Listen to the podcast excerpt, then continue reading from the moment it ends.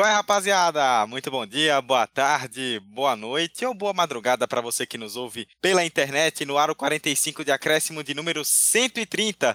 Chegamos com mais uma edição, mais um episódio do seu podcast de futebol. Toda quarta-feira no seu agregador favorito, é só pesquisar por 45 de acréscimo e você nos encontra. Desde já eu peço também que você nos siga nas redes sociais, arroba 45 de acréscimo, tudo junto, arroba 45 de acréscimo, no Instagram, no Twitter, você nos segue, acompanha as nossas produções, as nossas novidades, fica sabendo aí também dos novos episódios e claro, como eu disse, no seu agregador você se inscreve e recebe a notificação de episódios. Estamos em todos eles, né? Spotify, Apple Podcasts, Teaser, Google Podcasts, Orelo, no seu aplicativo favorito, é só se inscrever e você recebe toda manhã de quarta-feira aí uma notificação de novo episódio. E nesta semana a gente vai trazer um debate muito importante, interessante, que foge um pouco da seara ali apenas do campo e bola, né? Você que ouve 45 já sabe que a gente tem esses debates que muitas vezes vão além das quatro linhas e tocam muito em pontos sociais, em tópicos importantes, e é sobre isso que vamos falar nessa semana. O tema do 45 130 é a negra no futebol. Vamos falar sobre é, a importância de estudar o futebol a partir de gêneros, a partir de raça, falar sobre a negra no futebol, a negra no jornalismo esportivo, como é que a mulher negra tem se encaixado nesses espaços, dificuldades que ainda são encontradas. E temos uma convidada para lá de especial para ajudar a falar sobre esse assunto com a gente. Na verdade, hoje nós seremos os ouvintes, né? A gente só vai introduzir e ela quem vai dar aula aqui no debate. Antes disso, deixa eu apresentar meu queridíssimo amigo e companheiro de debates comigo toda semana, Emerson Esteves, o popstar da podosfera brasileira. Como vai, Emerson? Não, essa, essa nomenclatura é novidade aqui. Isso aqui é estreia, né? Tudo bom. E, não, Dudu, e nesse episódio a gente estende nosso tapete vermelho, porque, ó, convidada de peso, referência, uma grande influente para mim e para muita gente que eu conheço. E esse episódio tem tudo para ser aulas cria, a gente vai ouvir, a gente vai conversar, a gente vai trocar experiência, então vai ser um episódio muito rico para a gente pensar esse futebol, né? Pensar questões de raça e de gênero, tudo mais. Então, eu estou muito animado e espero que você ouvinte curta bastante o papo desse episódio. É isso aí, a nossa convidada, como eu bem citei, está aqui com a gente. Ela que é jornalista, pesquisadora, autora do projeto A Negra no Futebol Brasileiro. Ela que é tão autoridade no assunto que fez a gente gravar em vídeo, tá? Vocês estão ouvindo o áudio, mas a gente está gravando em vídeo porque é, é isso aí. Convidado exige, a gente atende. Natália Silva está presente aqui com a gente para nos ajudar nesse debate, para dar aula, sem dúvida alguma. Como vai, Natália? Seja bem-vinda. Oi, todo mundo. É, obrigada pelo convite. A gravação em vídeo aqui, gente, é porque a pessoa é velha. Eu não, eu não funciono só em áudio. Eu tenho que conversar com as pessoas, encarando tete a tete. Mais ou menos, né? Já que é tudo, tudo feito pela internet já há um bom tempo. Mas muito obrigada pelo convite, eu fico muito feliz em participar do projeto de vocês. E obrigado pelos elogios. Acho que eu não sou isso tudo aí, não, mas vamos aí. Que é isso, com certeza vai dar uma aula aqui pra gente hoje e para todos os nossos ouvintes que certamente, se não estão muito envolvidos no tema, vão sair desse episódio pensando muita coisa e com a cabeça é, diferenciada para algumas questões. Vamos lá então para o 45 de acréscimo 130, começando agora. Vai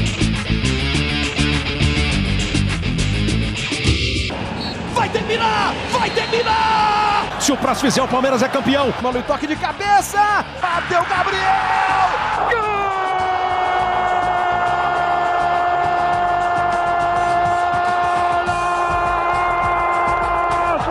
Sabe de quem?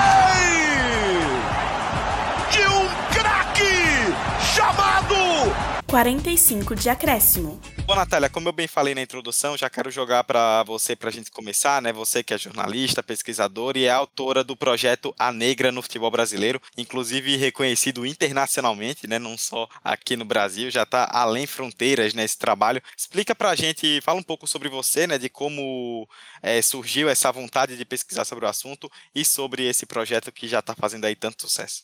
É, então, Eu eu estava pensando antes de começar até a gravação que cada vez que eu falo sobre a negra no futebol brasileiro, eu trago uma raiz ainda um pouco mais antiga de quando que ele começou assim a se desenhar na minha cabeça. Porque eu acho que foi muita construção da minha formação como jornalista mesmo e como pesquisadora de jornalismo esportivo. Eu comecei a pesquisar jornalismo esportivo assim, a ler bastante coisa sobre o assunto assim que eu entrei na universidade. Já eu já eu fiz jornalismo por conta do esporte, principalmente futebol, mas muito por conta do esporte no geral. Eu sempre gostei muito dessa parte poliesportiva também, de acompanhar Olimpíadas, Pan-Americano, é, mundiais de vários esportes. Então, eu sempre tive uma vida muito, assim, de acompanhar várias competições. E aí, quando eu comecei a estudar esse jornalismo, e aí eu chego perto já de fazer trabalho de conclusão de curso, eu decidi que eu queria pesquisar o jornalismo esportivo e não usar ele como meio para pesquisar outras teorias do jornalismo. Era o jornalismo esportivo que eu queria focar, até por esse entendimento de que é um jornalismo sério como qualquer outra editoria, porque é uma discussão que a gente tem muito na universidade, né, de respeito até à editoria de esportes. Então, eu, eu pesquisava grandes eventos, não era nada voltada para a questão de raça, nem para a questão de gênero. Eu tenho uma formação política de movimento estudantil na universidade, mas eu não trazia isso para a pesquisa, para o estudo do jornalismo, era, completa, era meio que coisas separadas, apesar de com grandes eventos eu pesquisar também essa questão de como que o esporte, a história de esporte, ela trazia esse, esses grandes eventos de uma forma também humanizada e não só ali dentro da, das quatro linhas, mas eu pesquisava cobertura de Copa do Mundo.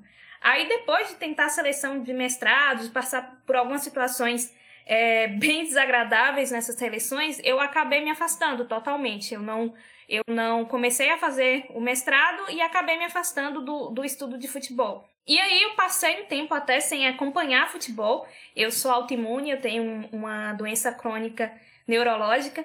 E aí, nesse processo dessa doença e, e da, dos primeiros sintomas, eu acabei deixando um pouco de acompanhar futebol. Era uma coisa que me incomodava, assim. É, olhar para a tela ali, a movimentação de bola, principalmente se fosse um jogo muito rápido. E aí, eu acreditei esse afastamento muito mais à questão de não ter seguido pesquisando. E aí eu fiquei um tempo longe do futebol e no final de 2019 eu, eu voltei a acompanhar a influência de algumas pessoas na vida, de começar a conversar novamente com pessoas que eram do meio e que eu conhecia da época de pesquisa e de estudo do, do futebol. E eu voltei a acompanhar. Nesse processo de voltar a acompanhar, estava acontecendo alguns casos de racismo. Aconteceu um caso muito forte na mesma semana em que eu é, passei por um caso de racismo em uma seleção de trabalho. E aí, assistindo aquilo acontecendo no futebol, aquilo acontecendo na minha vida, eu pensei, eu vou juntar isso, eu não quero mais pesquisar grandes eventos, eu vou pesquisar como é que o jornalismo esportivo demonstra esse racismo. Como é que esse racismo que acontece no futebol, ele é, ele é mostrado para as pessoas, ele é debatido com as pessoas. E logicamente que no primeiro momento a gente sempre vem aquele debate bem raso de caso isolado e toda essa papagaiada que a gente infelizmente já meio que está acostumado a ver. E aí eu, eu voltei inteiramente, para acompanhar várias competições, me atualizar, porque tinha muito tempo que eu não estava assistindo mesmo. E eu comecei a ler muito, a procurar, montar a bibliografia. Eu não, eu não estudava nada daquilo, então é voltar ao zero em termos de qual autor, fala o quê, que teoria, que metodologia eu vou usar e tudo isso. Então eu estava no início do ano passado, de 2020, um pouco antes da pandemia, eu estava nessa busca de tentar desenhar alguma coisa na minha cabeça. E aí em junho, já depois que a pandemia tinha começado, já tinha acontecido Black Lives Matter no mundo todo, a gente já tinha muita coisa sendo produzida, é, estava ouvindo muito podcast, é, vendo muita live, muito debate, e ainda desenhando esse, essa pesquisa. No primeiro momento, eu pensei em pesquisar como o jornalismo esportivo é, ele, ele demonstrava esses casos de racismo, só que aí surgiu a fé. O Observatório da Discriminação Racial é, no Futebol do Brasil postou sobre esse edital da FER, que é uma organização europeia. Eles são baseados é, na Inglaterra, mas é, ele reúne vários sindicatos e entidades do futebol é, numa luta contra o racismo dentro da, dentro da, da da Europa. E assim, eles surgiram em 98 com essa proposta de debater ali na Europa, mas aos poucos eles foram gerando debates no mundo todo. E aí nesse é, nessa esteira né, do Black Lives Matter no mundo todo, eles montaram o Black Lives Matter Futebol. Era um edital que reunia ações no mundo todo falando sobre racismo no futebol. E aí eu escrevi a negra no futebol brasileiro. No primeiro momento, a ideia do projeto era falar, era contar a história de jogadoras é, de futebol negras Porque eu pensei, poxa, o que, que eu vou fazer para esse edital? O que, que eu posso pensar de diferente que eu não estou vendo ainda sendo feito? É a história de mulheres negras, porque o futebol feminino ele já é, é pouco evidenciado. Quando a gente fala de mulheres negras, especificamente falando sobre a história delas, a gente tem muito pouco assim material. E aí foi assim que surgiu a ideia.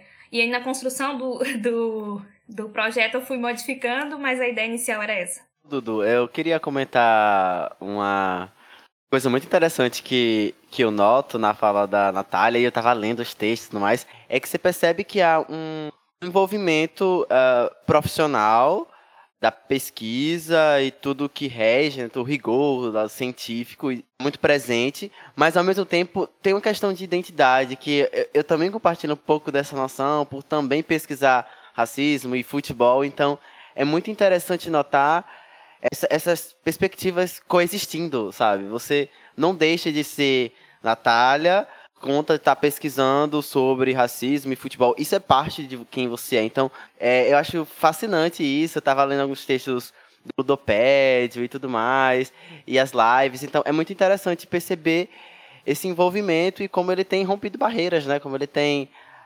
atravessado é, áreas e campos. Então, é isso. Eu sou muito fã seu, sabe? Eu acho que é, isso está muito claro. Mas uma outra coisa que eu, que eu queria comentar, Natália, é quando você fala sobre as questões de gênero, que, de raça, dentro da questão de gênero do futebol feminino, né?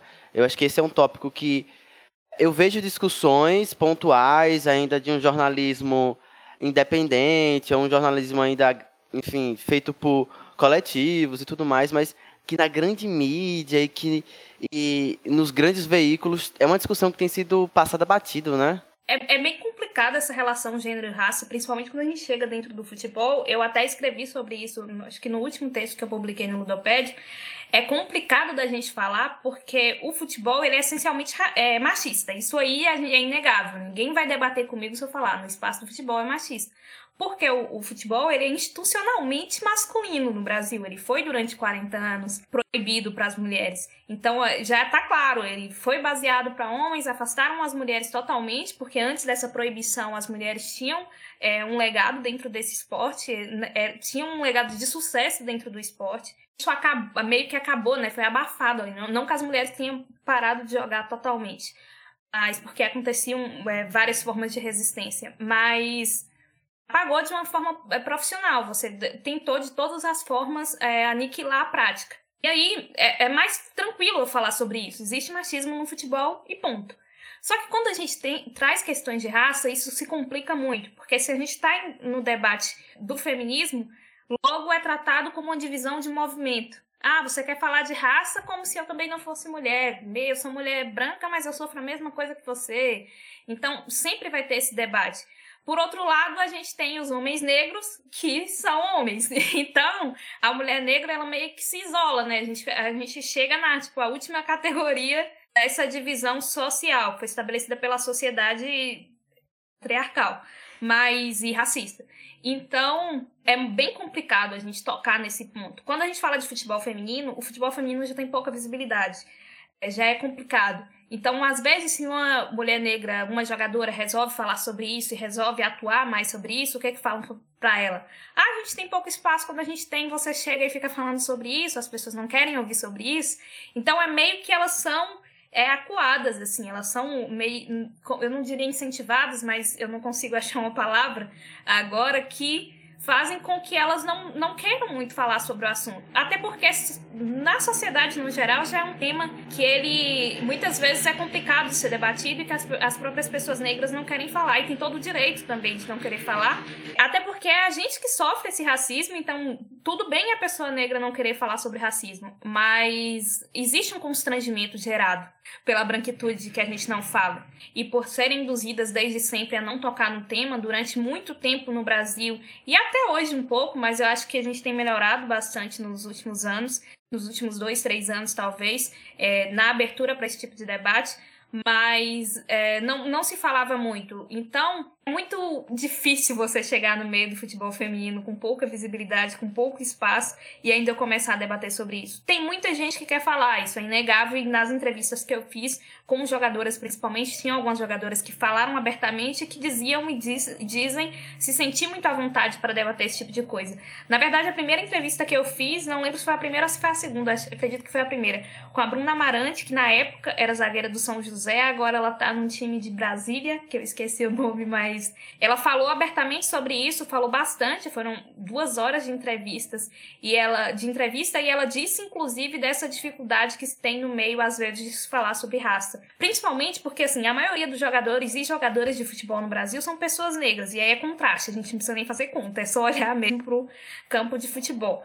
Só que o, o racismo é um negócio que ele se adapta. Ele se adapta a, ao espaço que ele tá para se fazer presente de todo modo. Como a gente tem essa maioria negra dentro de campo, aí o colorismo entra com força.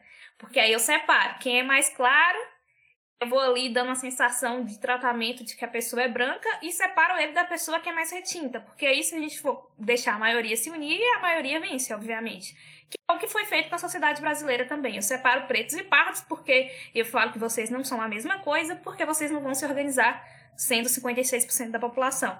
Então, esse debate, quando você traz para o futebol feminino, ele se complica pela questão de gênero e pela falta de visibilidade. Então, assim, eu não gosto de cobrar que as pessoas negras tenham que falar, tem gente que cobra. Eu não sou muito dessa parte, porque eu já disse, é a gente que sofre racismo. Racismo é coisa de branco, não foi a gente que inventou. A gente está tentando, de alguma forma, resistir e trazer o debate para dentro é, dos espaços. Mas se a pessoa não quer falar, tudo bem, ela não quer falar.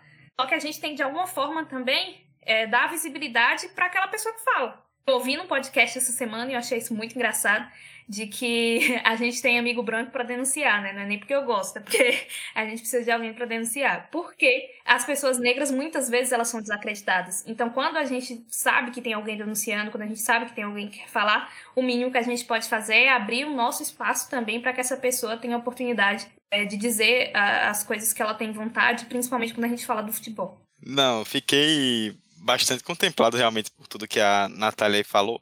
E, tipo, é uma coisa que a gente já toca aqui há algum tempo, né? Sempre que nós falamos sobre racismo, tanto relacionado ao futebol feminino quanto ao masculino, que é a respeito dessa questão dos posicionamentos, né? De tipo, da gente. É, não, até em setembro, por exemplo, a gente fez o, um episódio sobre setembro passado, né? 2020 quando nós pegamos a esteira da NBA, quando na bolha da NBA lá no, nos Estados Unidos, o, tivemos jogos que dias de jogos que foram cancelados por conta de protestos antirracistas por parte dos jogadores, né? E isso incitou um debate do tipo, ah, os jogadores aqui no Brasil, por que eles não se posicionam, não sei o quê.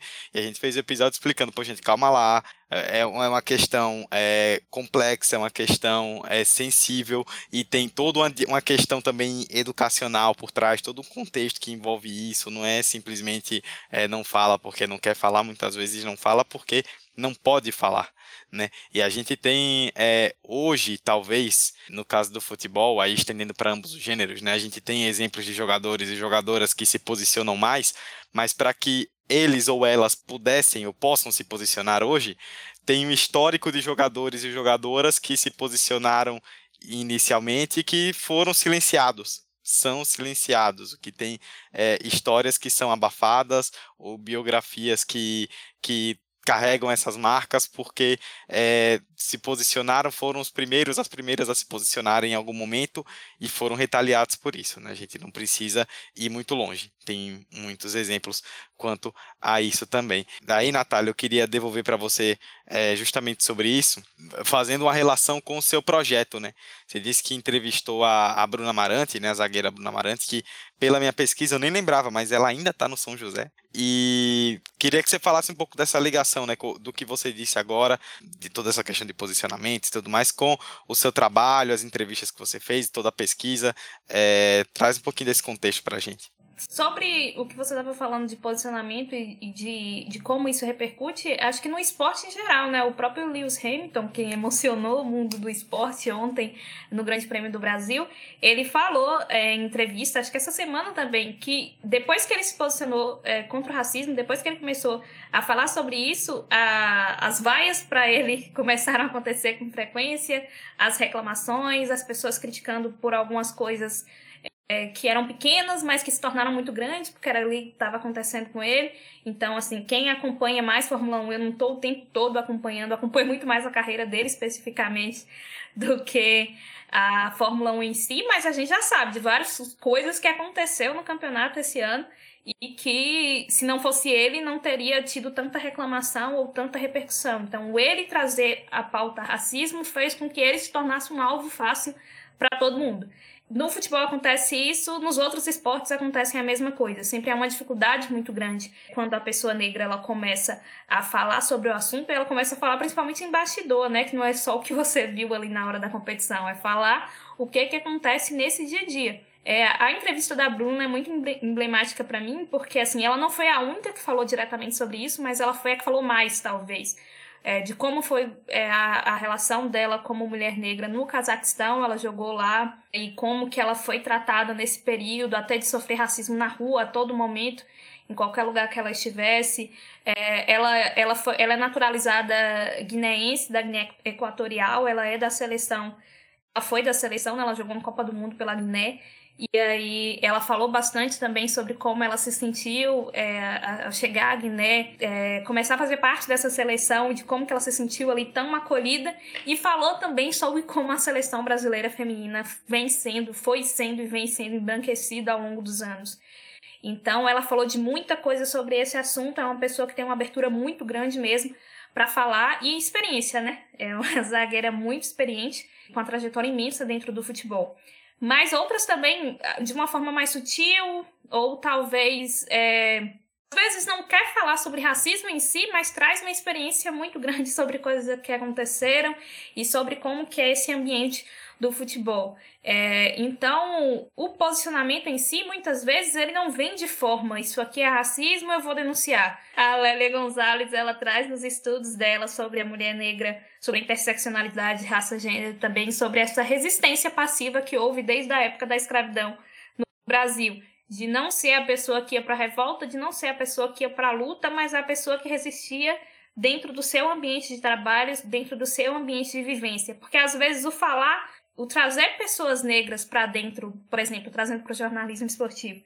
Se eu trago nas minhas pautas, se eu trago nos meus programas, nos meus nas coisas que eu faço, eu incluo pessoas negras, eu já estou resistindo de alguma forma.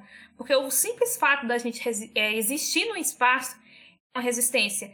Sobre atletas que se posicionaram, existe uma cobrança muito grande, por exemplo, em cima do Pelé sobre o que, é que ele fez ou o que, é que ele deixou de fazer. Durante algum tempo eu caí muito nessa, nessa construção que é muito da branquitude, do jornalismo esportivo branco principalmente, de falar que ele é uma pessoa que não fez nada para a luta, de que não fez nada para mudar a realidade. Só que assim, ele nem precisava, a existência dele, ele ser o melhor jogador de todos os tempos, um homem negro, já diz muito. Do mesmo jeito que o Lewis Hamilton ser o melhor piloto da história da Fórmula 1, alguns questionam, eu não, diz muito. Ele é um homem negro, é o primeiro homem negro da modalidade, é o principal da história. Então, isso por si só já fala tudo. Ele não precisava nem dizer que existe racismo na Fórmula 1, até porque se é o primeiro negro agora, né, alguma coisa aconteceu. Mas a existência do Pelé, o fato de em qualquer país que você chegar no mundo, as pessoas sabem quem, se falam de futebol, sabem quem é Pelé, sabem quem é Brasil, já é uma resistência muito grande. Até porque, é, de quando ele se tornou o rei do futebol para cá, sempre tentam mudar, né? Sempre tentam trazer um, um craque branco para substituir essa figura do Pelé. E até hoje não conseguiram. Então ele não precisa falar nada, ele não precisa ir lá pro Instagram dele e falar existe racismo no futebol. Ele não precisa ir lá e falar eu sofri racismo em dezembro de 1920, 20 não, né, gente? 80 e pouco. É, ele não precisa disso. Então essa, essa existência e essa resistência ela é feita de várias formas. Então, às vezes, mesmo que a mulher não chegue para mim na entrevista e fale se eu sofri racismo e eu reagi dessa forma, é, o estar tá ocupando aquela modalidade e o estar tá contando a história dela já, já acrescenta muito em tudo que a gente vai construir, né? Porque a gente constrói uma história diferente.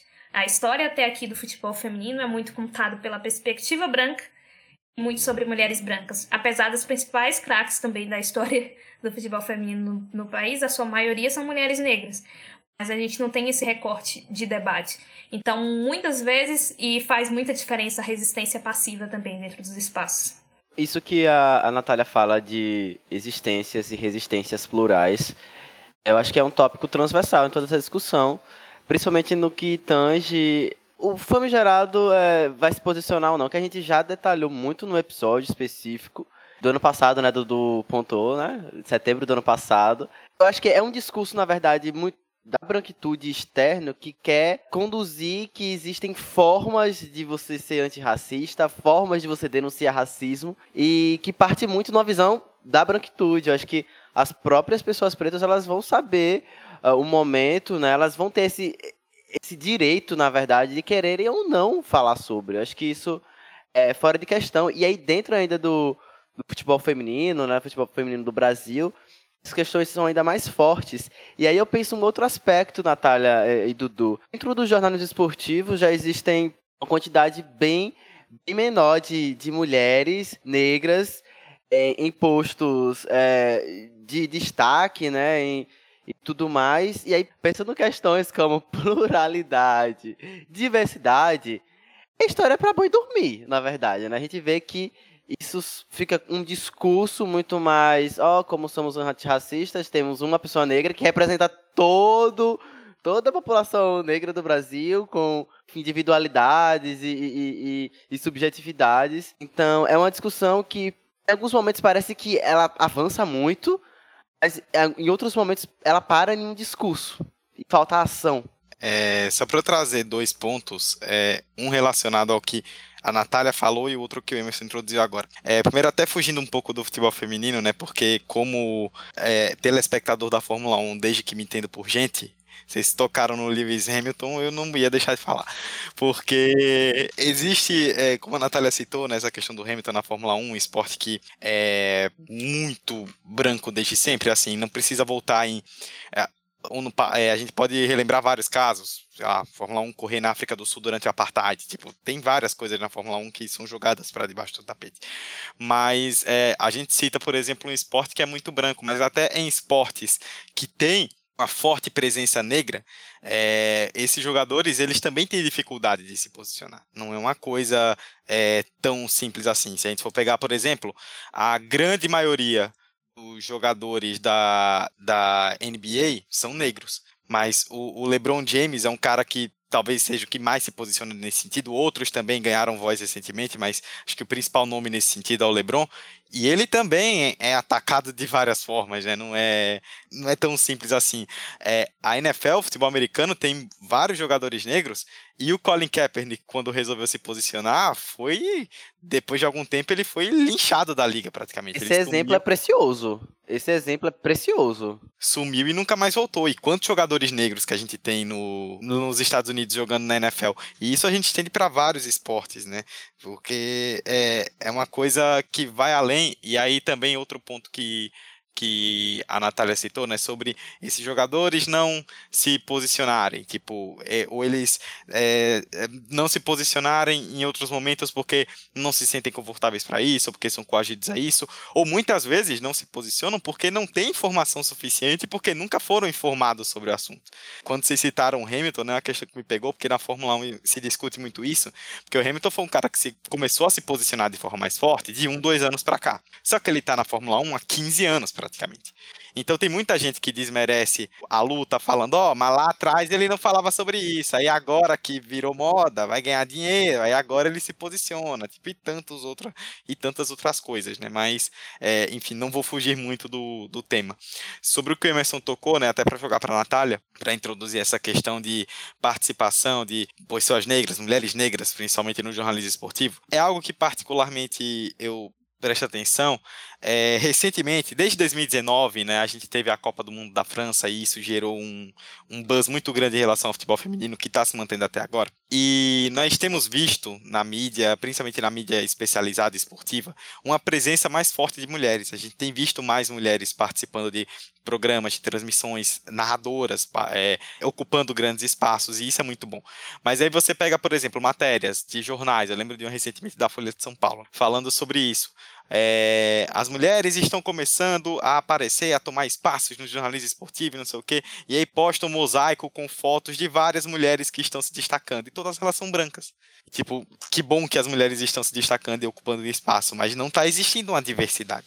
E muita gente tem comentado recentemente, né, vira e mexe viralizam algumas besteiras, para não dizer o mínimo, que são ditas em programas de debates esportivos, as famosas mesas redondas. E sempre que essas polêmicas vêm à tona, se fala muito, né, que tipo, ah, hoje em dia a, as pessoas, a gente já não consegue mais é, ter saco, aturar como em outros tempos aturava essa mesa redonda, tipo 5, 6 horas de programação diária com a, a, mesa redonda falando as mesmas coisas. E eu fico pensando, tipo, ah, porque muita gente fala, o, o formato dessa mesa redonda ele não, não cabe mais. E aí eu penso, pode ser que ele caiba, mas por que não trazer um formato dessa mesa redonda com mais diversidade. Porque para mim a questão maior não é exatamente ter a mesa redonda, é que você senta na mesa redonda, são sempre homens héteros, brancos, que falam as mesmas coisas e que têm as mesmas opiniões desde 1800 e bolinha. Então, tipo, se a gente trouxer uma diversidade para essas mesas, a gente vai trazer pontos de vista diferentes que vão enriquecer um debate, né? E acho que tudo isso também tem que acabar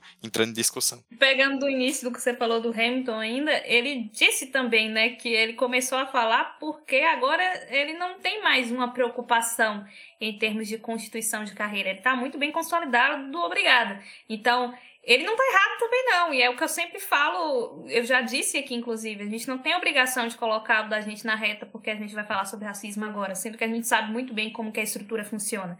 Cada um tem uma decisão pessoal. E a dele foi, eu tô consolidado, agora eu posso falar. Mas se a gente vê a construção da carreira dele também, de como a mídia sempre tratou, quando ele começou nos primeiros anos, eu mesmo enxergava lá o piloto maluco, porque era isso que todo mundo falava, irresponsável, doido.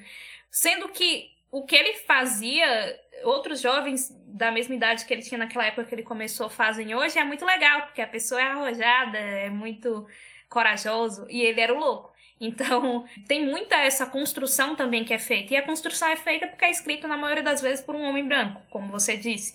É muito, muito do mesmo. E, assim, a corrida, para trazer mais diversidade, depois, depois do Black Lives Matter, o ano passado, que foi um ponto ali de divisão muito grande em todos os debates, principalmente dentro da mídia, né, o que aconteceu, infelizmente, com George, George Floyd nos Estados Unidos e que acabou reverberando no mundo todo, e, e, que esse debate começou até por conta da pandemia também, que facilitou um pouco essa questão de todo mundo em casa. A gente vai se conectar pela internet e debater muita coisa, é, só que gerou uma corrida do, dos grupos de mídia em contratar é, mulheres brancas e homens negros. É aí que a gente chega na intersecção novamente porque eu coloco é, o homem negro representando a população negra inteira e eu coloco a mulher branca representando todas as mulheres. A gente entra muito nesse debate novamente do a mulher negra criticar. Quando você vai criticar esse tipo de coisa, quando a gente critica o mosaico lá, que tem um monte de jornalista branca, como representante universal do feminino, é sempre vai vir, pô, mas nós somos mulheres, a gente tá te representando, cara. Peraí, não vai criticar a gente não. E não é para diminuir a quantidade de mulheres, não. Não é para aquelas meninas brancas que estão lá deixarem de estar lá, porque tem muito homem branco, a gente pode tirar eles e colocar, pode tirar um pouquinho aí, porque, né? É muito mais do mesmo, como você está dizendo. E a métrica também para se contratar e para se chamar essas pessoas para trabalhar é muito diferente. É muito diferente quando você está numa entrevista de emprego com uma mulher branca, um homem negro, uma mulher negra, um homem branco. Até por isso é muito criticado às vezes esse tipo de programa, porque tem muita gente que não tem é, conteúdo para estar tá ali 5, 6 horas falando. E aí você vê a pessoa rep repetindo um monte de frase feita da internet mesmo, porque não, não, na hora dessa escolha não se preza pela qualidade mesmo profissional. Isso aí eu falo com uma tranquilidade muito grande, até porque eu já passei, passei por várias seleções, inclusive na que eu falei, em que foi contratada a pessoa com menos é, experiência profissional com menos formação acadêmica, mas que, por uma questão de cor, pesou muito mais na hora da seleção. Então a gente pode falar aqui no debate de não, tô, não tá com qualidade é, profissional, e às vezes não é. Às vezes não é uma questão de ser ou não um bom profissional. Às vezes é uma questão de perspectiva mesmo, porque faz muita diferença. A gente só vai ter um jornalismo que consegue lidar com questões de raça e com questões de gênero quando a gente tiver essa proporção do que acontece, do que a gente tem na sociedade dentro das redações porque um jornalista branco que ele vai falar do caso de racismo, ele vai falar com uma sensibilidade muito menor do que uma pessoa que sabe o que é isso. Não é que jornalistas negros só possam falar sobre racismo, não. É porque a perspectiva em qualquer ponto, qualquer matéria que a gente vai fazer, o ponto de perspectiva da gente é diferente. E aí são várias as intersecções também, porque não é só uma questão de raça, não é só uma questão de gênero, é questão de lugar de onde a pessoa é, porque a gente tem uma predominância muito grande nesses programas esportivos de pessoas do Sudeste. Isso, inclusive, a gente pode vir no debate aqui de Série B, porque que essa é a maior Série B da história, e um monte de gente está falando isso. Por que, que a, a, grande preocupação é se o Vasco vai ou não subir? Por que, que a grande preocupação é com os times do Sudeste, não é com times do Nordeste fazendo campanhas belíssimas, ou até de outras regiões? Ano que vem é a maior Série B da história, porque o Super Grêmio vai jogar, nos trazendo alegria. Cara, que merda, viu? Desculpa, foi mal. Eu precisava chorar essa pitanga, pode continuar. E aí, você, por que, que o Cuiabá teve menos espaço em estar tá estreando na Série A? Talvez. Por que, que de cara já colocaram, ah, não, o Cuiabá vai ficar lá na, na de rebaixamento? E foi uma surpresa muito grande quando ele começou a subir, começou a talvez ali, não, pera, não vou cair não, gente, eu vou continuar aqui. Então, assim, não é só raça e gênero. Raça e gênero a gente debate no primeiro momento porque é uma questão estrutural. O Brasil, ele é organizado de uma forma que as pessoas negras elas não estejam em, pontos, em postos de decisão em nenhuma profissão. E aí por isso que a gente vê os jogadores e jogadoras negras muitas vezes deixando de ser jogador de futebol, se aposentando ali no campo e não conseguindo transformar essa carreira, trazer essa carreira para o jornalismo ou para o comentarista esportivo, como várias outras pessoas brancas fazem e nem para direção de futebol e vários outros cargos dentro do futebol. A sociedade também é organizada por uma questão de raça e de gênero, da gente excluir as mulheres, da gente excluir, excluir as pessoas negras, e as mulheres negras se interseccionam nessas duas categorias. Mas não é só isso. É, existe a questão é, de gênero Existe uma falta também muito grande é, de pessoas LGBTQIAP+, dentro desse jornalismo esportivo, entendendo essa realidade e trazendo esse debate com muito mais sensibilidade. Semana passada também teve o caso do jogador que se assumiu é, LGBT e as pessoas falaram muito sobre isso. Mas a gente tem uma carência muito grande dentro da mídia também, dentro do, do jornalismo esportivo, de, de ter pessoas que têm a tranquilidade de falar é, de, de, seu gênero e da sua condição de gênero, da sua condição de sexualidade e tudo mais. Então, a gente tem uma carência de muitas outras coisas. Então, a gente precisa dessa diversidade. Porque enquanto for homens brancos do Sudeste só falando sobre isso, a gente vai ter essa mesma história. Porque o que a gente vê é muito a história se repetindo. É muito o mesmo jeito de falar dos times, é falando sempre dos mesmos times, é falando sempre as mesmas coisas. Então, talvez seja isso que esteja saturado. E está muito saturado há muito tempo. Então, a gente só vai conseguir debater de fato e talvez combater de fato é, esses diversos preconceitos dentro do futebol quando o jornalismo esportivo também for mais diverso. Essa é a minha perspectiva como jornalista esportivo, inclusive. Eu não acho que tem como a gente cobrar dos dirigentes, não tem como a gente cobrar da confederação, cobrar da FIFA que mude alguma coisa, se toda vez que acontecer algum problema ali dentro do jogo, for passado como uma situação isolada, for passado como, ah, o jogador negro não soube lidar. Ele nunca sabe lidar, né? Porque é impressionante, como nenhum jogador, nem a jogadora negra, ele nunca sabe lidar. Quando ele responde à altura e fica bravo, como foi o caso do Tyson, como foi o caso do Marega em Portugal, como foi o caso de diversos outros jogadores, ele é louco, né? Porque ele surtou lá e ficou reclamando com todo mundo. Ele devia ter ficado mais calmo. Mas aí, se o jogador faz o que o Daniel Alves fez de ir lá e comer a banana, ele também tá errado, porque ele devia ter reclamado, ele não podia ter levado dessa forma. Se o jogador simplesmente continua jogando, ele é errado também. Então, vai ser sempre errado. É, a mulher que fala sobre isso, o homem que fala sobre, sobre isso e reclama, ele, de alguma forma ele vai ser contestado, contestado dentro dessa estrutura.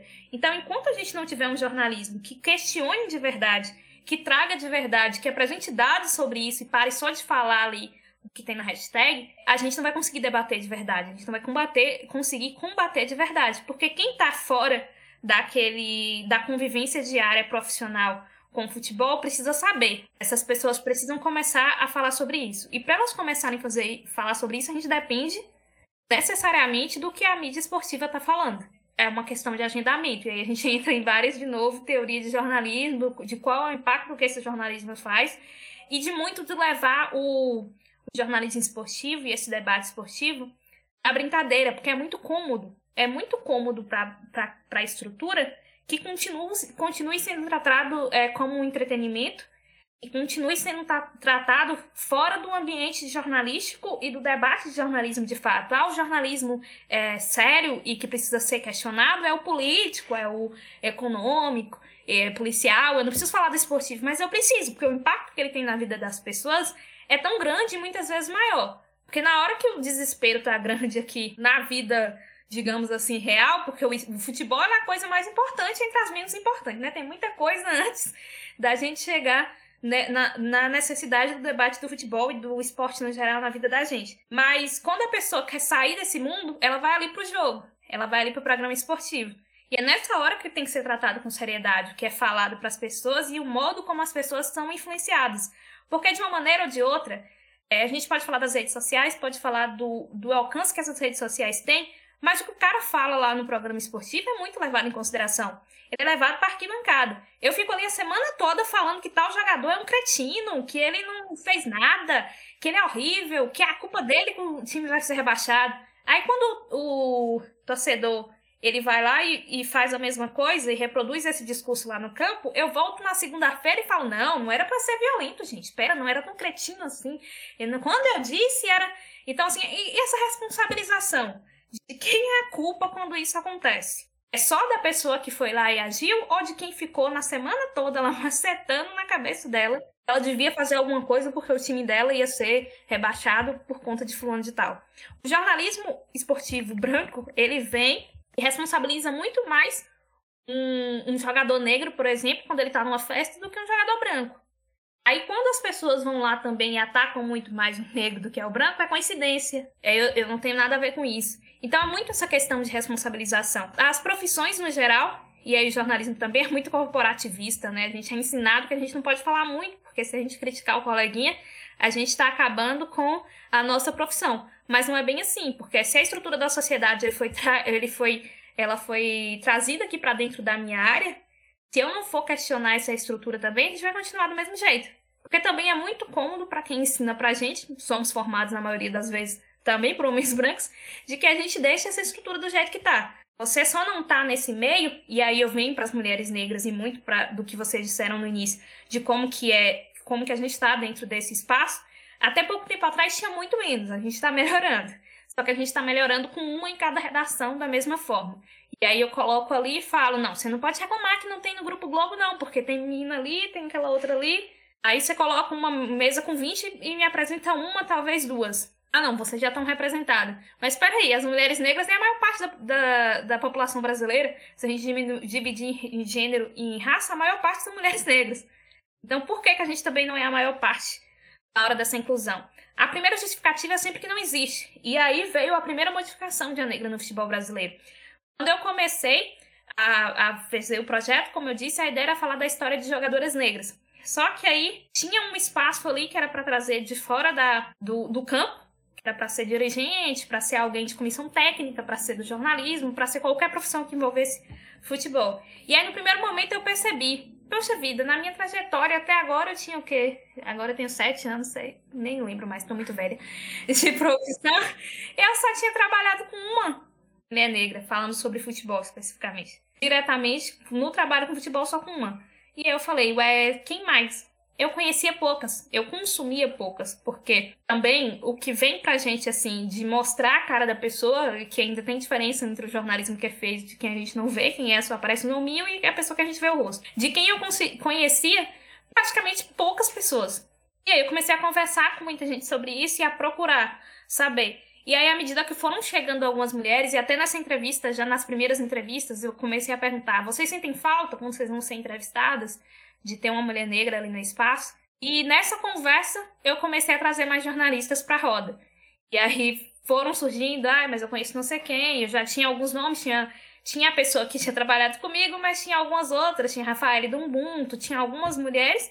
E aí nesses contatos com essas mulheres a gente foram, fomos chamando mais pessoas, mais jornalistas negras para participar e fomos sabendo, a gente mesmo isolada em cada lugar, falando, meu Deus, tem muita gente. Porque a gente também, não que a gente tivesse sido convencida de fato de que não existia, mas a gente não conhecia. Então, o fato da gente ser separado, da gente não conhecer outras mulheres negras no espaço, de nos lugares onde eu apresentei artigos sobre jornalismo esportivo, eu não ter visto outra mulher na mesma mesa ou na mesma sala que eu, já é uma violência. Porque você se sente. É, ser o único nos espaços não é uma coisa maravilhosa. Não é assim, ai, gente, eu sou muito maravilhoso porque eu sou o único. Não. Você olha para o lado e não tem ninguém que, que entende o que você está falando. Então, a gente meio que se uniu nesse negócio de ser um único em cada lugar. E a gente continua sendo, muitas vezes, algumas pessoas as únicas nesses espaços, mas a gente é as únicas ali que dialoga, que pode mandar mensagem para outra agora. Então talvez tenha sido o que mais mudou com o projeto. É o fato da gente ter uma outra, mesmo estando em cidades, em estados diferentes, em regiões diferentes do Brasil. Pô, velho, que conversa rica. Minha cabeça tá aqui papocando com várias coisas, pensando. E outras coisas que eu já li também da, da Natália. Quando você fala aí da, dessa síndrome do negro único, então também essa servir, na verdade, a mulher negra enquanto um token para enfim, ser um exemplo, ó, como temos alguém aqui que representa todo mundo, sendo que, na verdade, estruturalmente falando, a, o rompimento é quase nulo, sabe? Então, e outra coisa que eu pensei, e aí já pensando nas minhas pesquisas que eu estudo, por exemplo, se eu tivesse colocado a categoria é, raça é, e gênero, na verdade, na minha pesquisa que eu fiz do TCC, e fosse lá ver quantas eram mulheres negras, não ia ter nenhuma. Vou contar aqui para você, já que você entrou nesse assunto. Minha pesquisa de TCC foram cinco, seis, eu não sei se foram seis ou se foram sete, mas foram homens brancos. E aí a minha pesquisa não era, eu não escolhi as pessoas especificamente, eu escolhi o jornal e o que, que eu ia fazer. Era a equipe do jornal. É, seis ou sete homens brancos.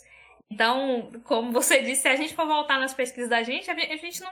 É, é, tipo, eu fico pensando, pô, se eu realmente vou incluir uma questão de gênero e raça nessa pesquisa atual que eu tô fazendo, eu imagino que o cenário não vai ser tão, tão diferente, não, de, sei lá, quatro anos atrás, a nível de é, comparação ali numérica, sabe? Então, é, é como você fala, eu acho que essas noções de perspectiva, subjetividades, é, é, eu acho que isso doido como anula as subjetividades da pessoa. Ela tem que falar pelo movimento todo.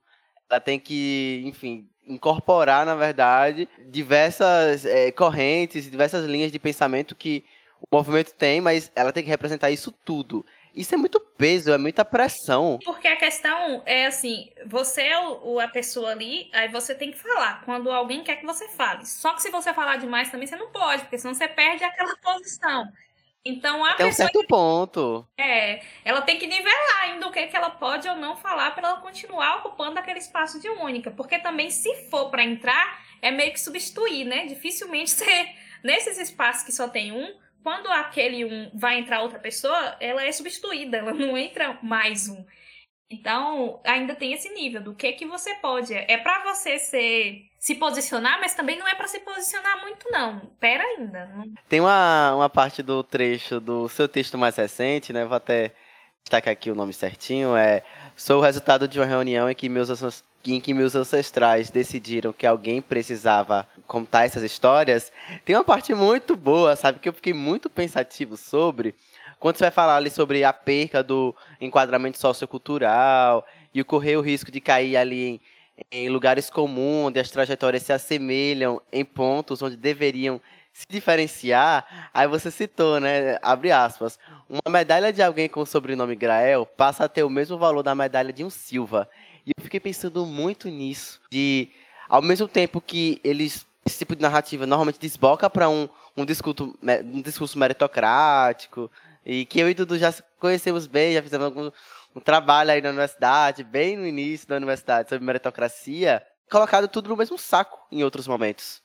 Enquanto deveriam existir aqui, pô, aqui realmente existe um caso que você não pode colocar no mesmo patamar de alguém, enfim, uma família que é totalmente privilegiada e tudo mais, teve todos os acessos. Então, ter essas noções de pertencimento, identidade e trajetória mesmo de vida, condiciona ter esse tipo de olhar um pouco mais crítico e também mais sensível para a situação. Não desbocando para um, uma meritocracia, mas tendo essa, essas noções é, muito cientes na cabeça. Pois bem, a gente já tá com o tempo chorando aqui para poder encerrar, porque passou voando, eu nem percebi que já tava. De verdade, eu nem percebi. Eu olhei, eita, capa, ih, rapaz, tá na hora já, hein? Mas só antes da gente fechar, é uma coisa até que eu queria comentar e acho que isso vale como uma provocação, porque é algo a se pensar. Nosso enfoque do debate foi sobre mulheres negras né, no futebol, no jornalismo esportivo. E a Natália citou, né, em se tratando do futebol, recentemente o caso do, do jogador australiano que se declarou é, homossexual, isso gerou todo um buzz, toda uma grande repercussão e tal. E se a gente parar para pensar, quem acompanha muito bem sabe, fala por experiência por acompanhar, que o futebol feminino ele já tem há algum tempo, óbvio, não, não são flores, tá? Não é tudo lindo e maravilhoso, não é Alice no País das Maravilhas. Mas há algum tempo, o futebol feminino, ele já tem uma porta mais aberta dessa questão de debate sobre sexualidade, né? Jogadoras que levantam a bandeira LGBTQIAP+, e tudo isso. A gente tem vários exemplos de jogadoras que são abertamente declaradas, né? que não é que é, as pessoas comentam, ah, será que... Não, muitas jogadoras que falam abertamente sobre isso e que não tem nenhum tipo de problema. Só que quando a gente vai partir para debate racial, ele já é muito menor. Aí acho que é algo importante até para a gente pensar o debate sobre sexualidade também no futebol feminino, sobre todas essas questões, ele é muito importante, ele tem que existir e essas jogadoras que levantam essa bandeira têm que ocupar esses espaços. Mas uma bandeira que também é muito levantada por jogadoras brancas, ela tende muito mais a ser aceita do que uma bandeira que, na sua maioria, ela só é levantada por jogadores, por jogadoras negras. E isso é algo para para se pensar, tipo, é, a gente tem exemplos como sei lá, a, a, se parar para pensar a Megan Rapinoe, uma jogadora que se posiciona sobre muita coisa, mas aí vale até pensar sobre isso. Se muitas grandes, é, vários exemplos de jogadoras é, brancas se posicionassem de forma forte contra o racismo, se que levanta, ajudassem a levantar essa bandeira, será que a gente se, que seria um tema tão fechado nesse sentido? Na minha opinião, assim, não é coincidência, né? A gente ter uma bandeira de sexualidade que é bastante levantada, sendo que a maioria das jogadoras que levantam isso são brancas.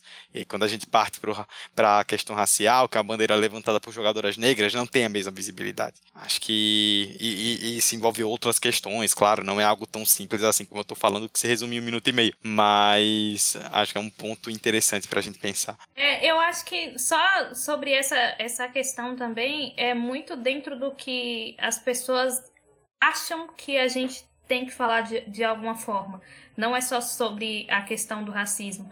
Quando falam principalmente, por exemplo, de, de, de mulheres negras, é, acham a princípio que a gente só está falando de alguma forma de futebol feminino. Existe uma dificuldade muito grande das pessoas entenderem que a, a, a pessoa que eu estou entrevistando ali, a mulher negra, ela também ela é jornalista esportiva que fala de qualquer modalidade de esporte. Que ela vai falar do masculino, ela vai falar do feminino. Então existe uma, essa, esse tipo de, de desenho também muito dentro do, da, da estrutura. Tanto que a maioria das pessoas acham que o meu projeto é especificamente só sobre futebol feminino. E não é, ele é sobre mulheres negras que atuam no futebol. Até porque eu entrevistei pessoas, entrevistei uma assistente social que trabalha com a, com a base, com o time de base do time com o time masculino de base. Porque não tem a parte, a, o, o feminino não trabalha com a mesma quantidade de crianças, por exemplo. Então tem muito esses desenhos, esperam muita coisa da gente o tempo todo. E nesse esperar muita coisa da gente o tempo todo, muitas vezes entra essa questão é, LGBTQIAP+. Por quê? Esperam que as mulheres envolvidas no futebol tenham esse perfil mais masculinizado. Então, muitas vezes a estrutura aceita que se fale sobre ser lésbica por isso. Porque, ah, você é jogador de futebol, você tá num ambiente ali que é masculino.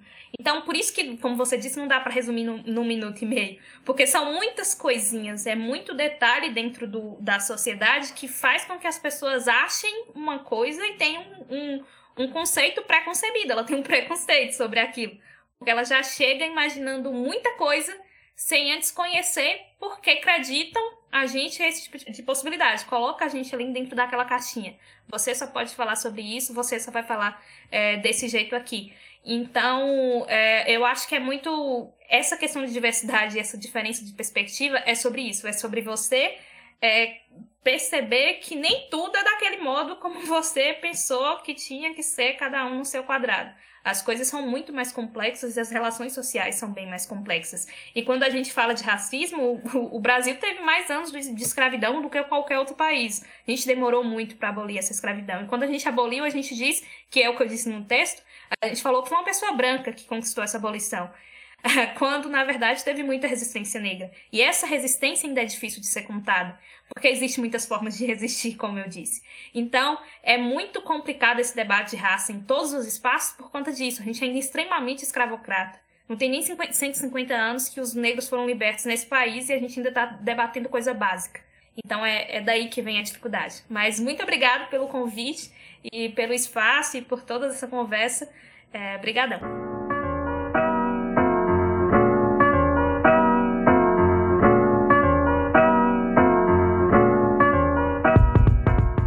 Isso, pessoal. Espero que vocês tenham gostado do 45 de acréscimo 130, um debate muito profundo, muito legal e que, como eu disse no começo, né, muita gente que está ouvindo esse episódio com certeza sai dele com a cabeça muito diferente para algumas questões. Foi uma honra, eu estou muito orgulhoso do debate, dessa mesa, de tudo que a gente trouxe. É, esse episódio eu particularmente guardarei no coração, porque ficou muito legal. Lembrando mais uma vez que para você nos seguir, arroba 45 de acréscimo no Instagram e no Twitter. No seu agregador favorito, você pesquisa por 45 de acréscimo e nos encontra. No seu agregador, em qualquer aplicativo de podcast, você recebe as notificações se inscrevendo no 45. Toda quarta-feira pela manhã, pinga um novo episódio. Este, o 130, foi comigo, Emerson Esteve. Foi comigo, Eduardo Costa. Emerson Esteves não, Emerson Esteves tá do lado. Ah, volta, volta, volta. Queria ser Emerson Esteves? Queria, mas não sou. É, comigo, Eduardo Costa, com Emerson Esteves e com Natália Silva, nossa convidada. Emerson, você tem nem o que dizer, cara. Tô contempladíssimo. Tô tirando aqui meu terno, meu paletó, porque traje de gala, discussão de primeira. E é um episódio que eu aguardei muito. A gente tinha uma expectativa para fazer ele no ano passado, não teve como, enfim, a gente preparar certinho uma agenda de pauta e tudo mais.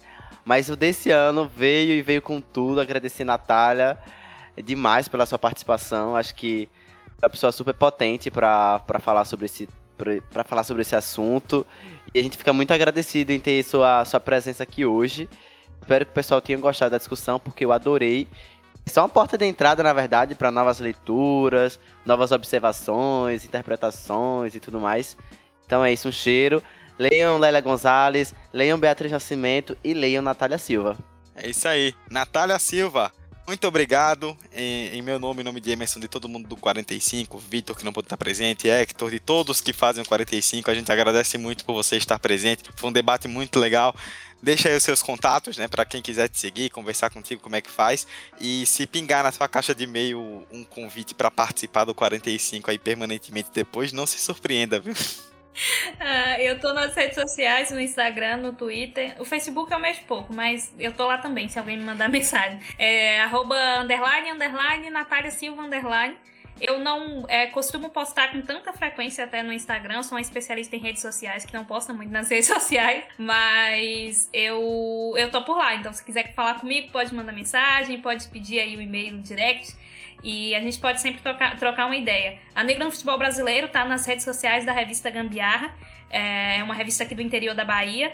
E aí vocês podem encontrar todo o material. A primeira temporada tá no Instagram, YouTube e no site da revista Gambiarra. E a segunda temporada ela tá no, no YouTube. Tem uma playlist lá no YouTube. A gente ainda não concluiu a temporada, vai ter um episódio novo aí essa semana. E aí vocês podem é, se conectar nas nossas redes para acompanhar. Tem muita entrevista, muito debate bacana e eu espero vocês por lá. É isso então. Muito obrigado a todos vocês que nos ouviram até o final. 45 de acréscimo volta com mais um debate na semana que vem. Forte abraço a todos e até a próxima. Tchau, tchau.